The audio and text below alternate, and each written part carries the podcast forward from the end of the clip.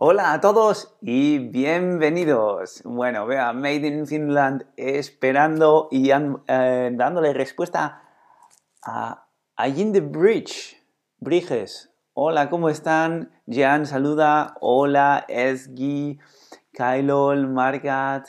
Mariandas dice hola también. David, es hora del Bermud o de un buen vino. Y de eso es exactamente de lo que vamos a estar hablando hoy. De vinos españoles. Basilisa y Raheli también nos saludan. Hola, hola a todo el mundo. Veo un montón de gente y claro, como no podía ser de otra forma cuando estamos hablando de vinos, de vinos españoles. En este caso, buenos días también a Tess. Bueno, disculpad la forma en la que estaré diciendo vuestros nombres me resulta verdaderamente difícil algunas veces saber cuál es el nombre, pero hola a todos, hola gente, empecemos a hablar de vinos españoles. ¿Conoces los vinos españoles? ¿Qué me dices a eso? Sí, son mis preferidos o dirías sí, pero los bebo con poca frecuencia o no sabes nada de vinos españoles y quieres que yo te cuente más acerca de ellos. ¿Cuál es tu respuesta? Ah, veo, veo que mientras saludo a José M, hay muchos preferidos y algunos que sí los conocen, pero que no los beben con mucha frecuencia. Bueno, dejadme que os cuente que España es el país del mundo con mayor superficie de producción de vino. De todo el mundo, más del 15% del terreno que se utiliza para producir vino se encuentra en España. Es el país con mayor extensión de viñedos y el tercero en producción después de Italia y Francia. Hay en España más de 600 variedades de uva autóctona diferentes. 600. Así que, como os podéis imaginar, hay mucho vino. Y bueno, por supuesto, muchas de esas regiones en las que se cultiva la uva y se produce vino tienen su propio sello de denominación de origen. La denominación de origen es un sello que garantiza que ese producto se ha hecho en ese sitio, el origen, ese lugar específico. Y esto es importante porque esas zonas tienen su propio clima, su propio suelo y su propia variedad de uva, con lo cual tener el sello garantiza que ese vino es de esa región. Por cierto, el sello de denominación de origen se utiliza también en otros productos como el queso o las setas, los champiñones, etc. Es decir, no es exclusivo del vino, pero en el vino es un dato muy importante. Made in Finland quiere priorato. Bueno, bueno, aquí por lo menos todavía son las 12 del mediodía, así que vamos a esperar por lo menos a que acabemos de que os cuenten cuáles son las regiones principales en España que producen vino. No se corresponden exactamente con eh, las regiones oficiales, pero digamos que los más conocidos, las regiones vinícolas más conocidas en España son Rioja, por supuesto, que incluye no solo La Rioja, sino también partes de Navarra y el País Vasco, Luego tenemos la ribera del Duero. El Duero es un río que cruza España de lado a lado y acaba en Portugal, a la altura de Porto. Y ahí tenemos en la región de la comunidad autónoma de Castilla, sobre todo zonas de Soria, Burgos, Valladolid y Segovia. Tenemos el Penedés, localizado en Cataluña, que engloba zonas de Barcelona y Tarragona, tenemos el vino de Rueda, que es también en Castilla, pero en este caso Valladolid, Segovia y Ávila.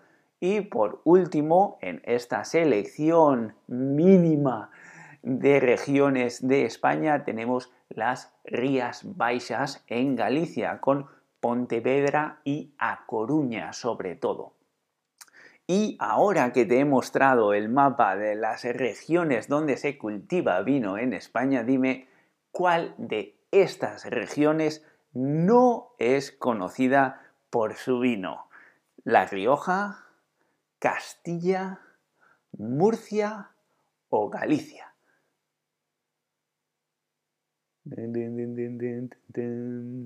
Bueno, seguramente ya habréis intuido la mayoría que Murcia no es especialmente conocida por su vino.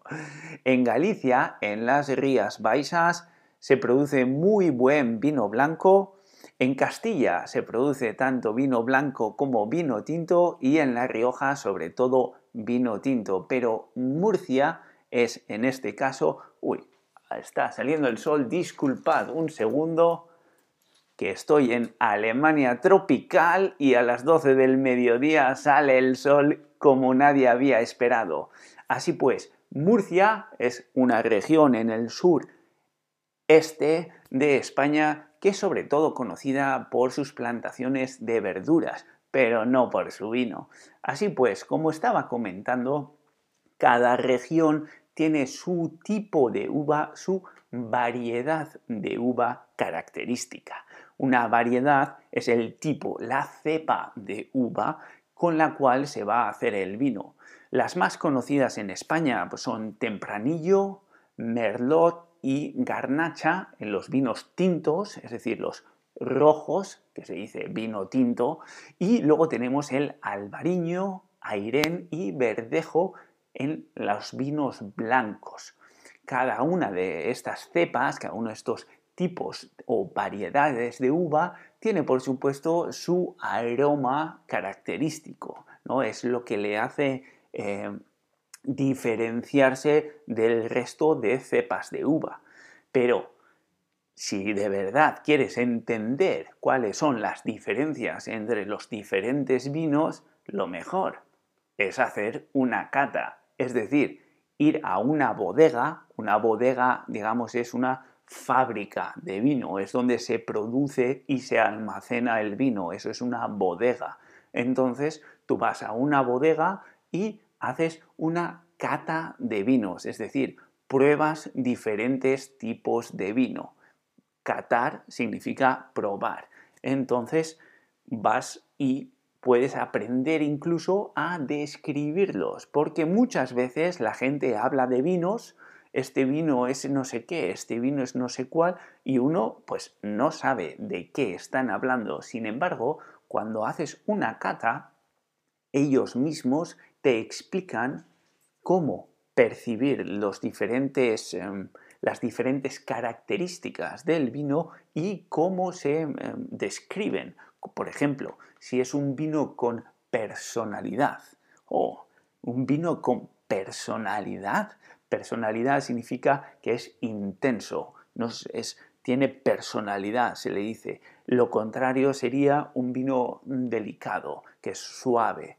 Entonces, asimismo podemos decir si es un vino elegante, es un vino de para vivir, para beber y saborear, o si es un vino de mesa, es decir, que se sirve en todas las comidas cuando se necesita o se quiere beber vino, pero no es como especial, ¿no? Eso sería el vino elegante en comparación con el vino de mesa.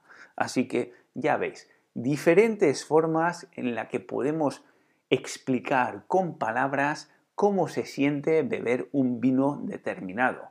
Hay que decir que es bastante complicado y requiere mucho entrenamiento, muchas horas de beber vino, pero no sin más, sino prestando atención a cómo se siente y para poder describirlo. Así que, como había comentado, tempranillo y garnacha son dos variedades de uva o dos familias de uva. Ah, sí, son dos tipos, pero como diríamos, Exactamente, son dos variedades, dos tipos, dos variedades de uva, entre las cuales son famosas en España. Y hablando de España y sus diferentes tipos de y regiones de eh, producción de vino, la denominación de origen tiene que ver con la edad del vino, es decir, cuán de viejo es el vino, o tiene que ver con el lugar donde se ha producido. Exactamente, es el lugar, es la denominación. Denominación quiere decir que da nombre, denominar, denominación, el nombre del origen, es decir, el lugar donde se ha producido.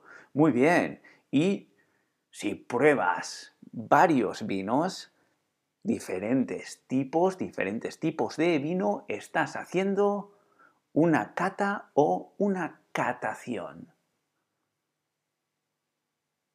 Ah, aquí empezamos a dudar. Estás haciendo una cata.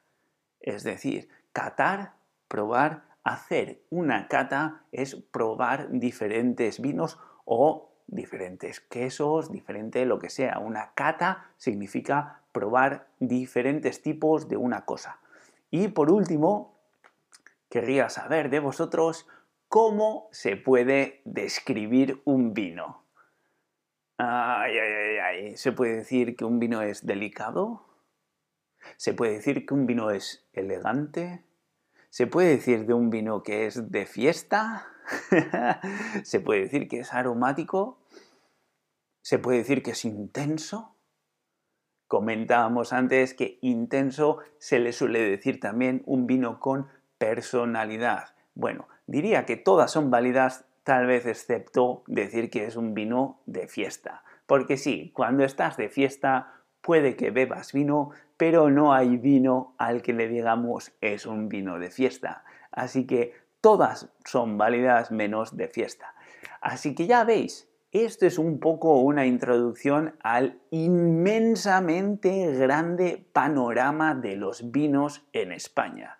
Porque como os comentaba, el país del mundo con mayor extensión de viñedos, es decir, de zonas en las que se cultiva el vino, y el tercero del mundo en producción, es decir, de botellas, de litros producidos de vino al año, después de Italia y Francia. Y sí, en España, teniendo en cuenta todo eso, se bebe bastante poco vino, también hay que decirlo.